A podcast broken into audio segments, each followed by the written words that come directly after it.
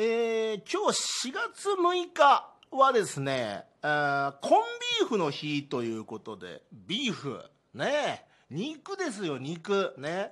であの僕とねコンビーフっていうのはあの意外と歴史が浅浅くて浅うございまして、えー、あ10 5年ぐらい前ですかね初めて食べたのがねあのサバイバルゲームをしてた時にあの玉大橋っていうね、まあ、八王子の方は分かると思うんですけどこの多摩川にかかる大きい橋があるんですけどそこでやってましてねそれでなんか昼ご飯の時に「食べる?」っつってもらったのがコンビーフだったんですよね。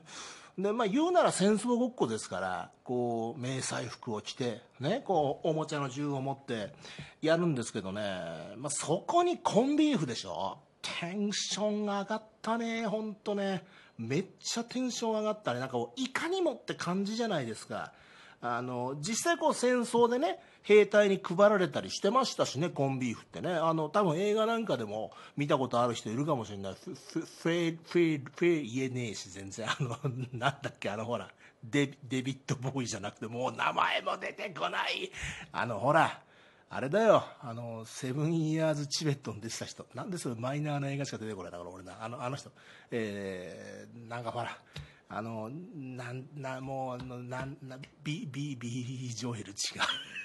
違う名前が出てこないけどまあ言うたらその人ですよ。ね。とかの映画とかでもなんか出てきたようなそんな気がいたしますけれどもね、えーまあでもそれ以外食ってないですよ、えー、1回か俺コンビーフ食った人生で。まあそんなもんですね、えー、コンビーフの話終わり。もうね、うん、いやコンビーフ別にそんな好きじゃないしね、うん、ちょっと癖あるしね。俺ね缶詰の肉っていうとねあの牛缶って今ないんですかね。あの牛肉の缶詰なんですけどね。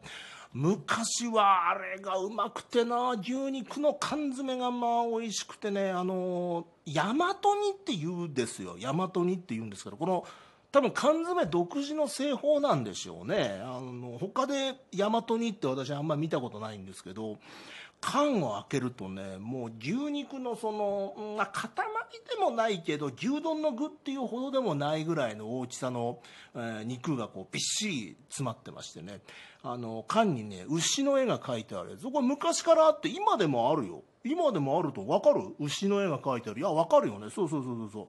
あの今お中元とかお歳暮って昔ほどこうねあんまりこう数はないかもしれないんですけど昔はなんか結構頻繁にそういう送り合うみたいな風習があって何かっていうとね多分同じ人が送ってくれたんだと思うんだけどうちによく来たんですよその牛肉の、えー、大和煮の缶詰が。よく来ましてね。大体はあのうちに来るやつなんか別にそんなさなんか特別なんて言うんですかねこのな何かをこう決めるというかですね。こう何かその決定権を握ってるようなそういうあの仕事をうちの親父はしてるわけではなかったので別になんかこうよろしくみたいなのも特になくてですね。あの、まあ、普通普通にこうタオルとか。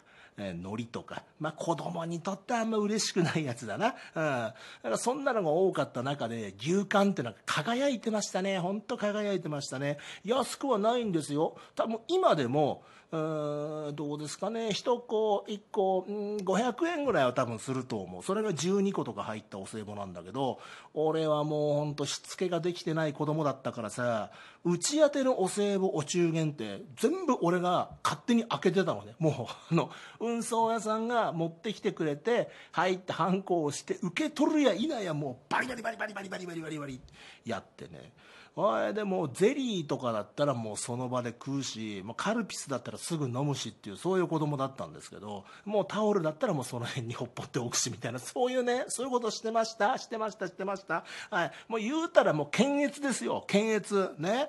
もうそんな検閲官の俺はもう牛肝なんかあった日にはお前もうさえ？これは不適切ですと。もうこれは没収だって。ね。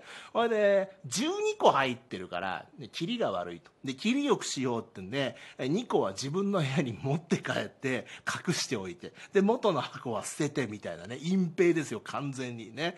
それで親が寝静まってからこうこそこそねこっそりこう缶切りでね牛缶を開けてね食べてましたねほんとね。あれうまかったなあれな。そりゃ太るよ。もう間違いないね、えー、それがねそんな牛缶が、えー、去年の暮れぐらいですかね。あのなんか家にあったんですよ。そんな買うわけないからうちがさ。あの、まあ、誰かが買うなんかもらったのか。もしくはその35年ぐらい前うちに頻繁に牛缶が届いてた頃に隠してたのが出てきて35年前のもう膨らんじゃってんだろうなそんなのな。あのまああの新しいやつですよ。新しいやつをなんかもらったのか買ったのか知りませんけれどもね。あのありましてね。でもうそんなさでしかも1個しかなかった。1個しかなかった。おそらくねうちのまあ母親でしょうね。母親が、えー、まあもらいただき物で牛缶をもらって高いもんだからっつってどっかこうちょっとね隠してあるような置き方だったんだ。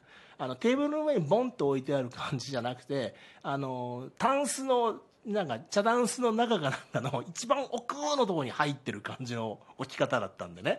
あこれは隠してあって大事にしてるんだろうなっていうのは伝わってきた、うん、伝わってきたけれども三つ子の魂100までなんですね。やっぱりねもう隠しちゃった。もう自分の自分の部屋持ってきて隠しちゃった。もんそれで後日ねあのバーベキューのこう台に乗せてあの缶ごとこう蓋を開けてねそれで火で炙って食ってたらねまあうまかったんですよね。これがねそうだな。もうね、えー、5000円ぐらいの味がしたね。あもう5000円ぐらいの味した。マジで。うんなんだろう。もうねそのうまみが全部缶の中にねあのできってる感じの素晴らしかったですよ。本当ただじゃあそんなにうまいもんだったら自分で買うかっていうと缶詰1個に500円って500円っていう金額が出せる。さすがに俺でも。500円出せるけれども缶詰1個に500円っていうのはまあ空気になったらあっという間に食っちゃうしどうなのみたいな。こうアマゾンの欲しいものリストとかに入れておいて なんか誰かこう優しい人が買ってくれてもらったら嬉しいみたいな。そういう位置づけですわな。えー、あれでねまあその普通のでもまあ肉で言うとね僕牛っていうよりがどっちかっていうと豚なんですけどあのー、ハンバーグが好き。しかも合いびきの合いびきのハンバーグ。よくあの牛肉100%っていうのありますけどもね、えー、僕はあの合いびきのハンバーグが好きでございましてね。どういうきっかけが忘れましたけどあのー、俺がね30ぐらいの時かなあの当時やってたラジオでうんハンバーガーなら何個食えるかみたいな話をしていたらえー、ちょうどそのバーガーキングっていうハンバーガーのお店で八王子にもありますよね。あの当時そのキャンペーンで食べ放題をやっていたんですよ。でしたらあの「議長さん行きませんか?」っていうリスナーの人に言われて。でまあ、じゃあそれならばって言うんでね。当時はまだ俺もねフットワークが軽かった。な、うんうん、でなんかこう番組の企画でっていうとさ許可とかなんかもう面倒くさいからもう偶然集まったっていうことにしてね。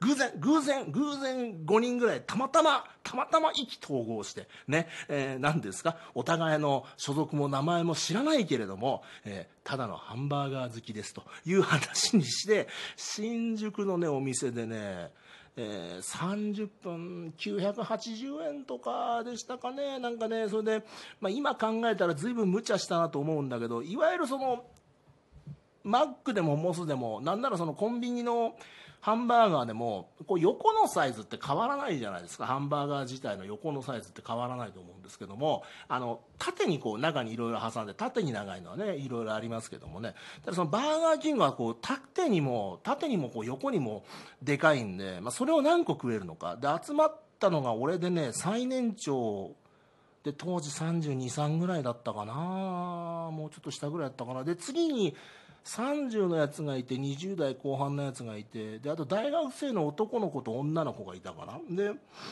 俺以外みんな普通の体型なんだよ、うん、本当俺以外全然普通の体型なんだけどまあまあ食えてもまあ2個か3個ぐらいじゃないの？なんて思ってたらやっぱ若い子はすごいなもうな飲むように食うんだよな。パクパクじゃないの。パクパク食べるってのあるじゃないですか。パクパクじゃないの。吸引吸引吸引吸うみたいな感じでもグイグイグイグイ口の中入れて今マイク触っちゃった。ね。グイグイグイ口の中入れていって大丈夫君みたいな。見てて心配になるぐらいの勢いで食べていて。で結局俺30分ね4つ。だからそれも食えた方だと思うんだけど4つ。で大学生の男の子が6つ食って女の子7個食ったもんね30分で。30分で7個だよ。あれ普通の体型の子でさ胃袋どうなってんだと。でそのご本人の許可を得てですよ。もちろんご本人の許可を得てお腹触らせてもらったらねもうねお腹パンパンって表現あるじゃないですか。あのお腹がいっぱいっていう表現でねお腹パンパンって表現ありますけどあれの上だねもうねカチンコチンでしたね。ええええ。体質なんいくらでも食えるやつっているじゃないですか。なんかで本人は別に太ってないと。そういう人多いんですよ。で太ってるやつに限ってそんなに食わないんだよね。あれは何なんだろうなと思うんだけど何の因果か知らないけど、えー、前線に何をしたんだか知らないけど俺なんかもそうですよ多分。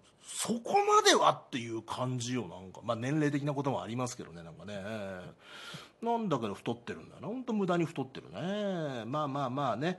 ただでもほら痩せてていっぱい食べてっていうことはですよ。痩せてていっぱい食べるっていうことはこれお食事中の方いたら申し訳ないですけどって話じゃないですか。これって他にだって生きようがないから。なんかこう胃袋の中が4次元になっていてね。不思議な道具が出てくるとかドラえもんなんだけど。あのそういうんだったら分かりますよ。そうじゃないからさ。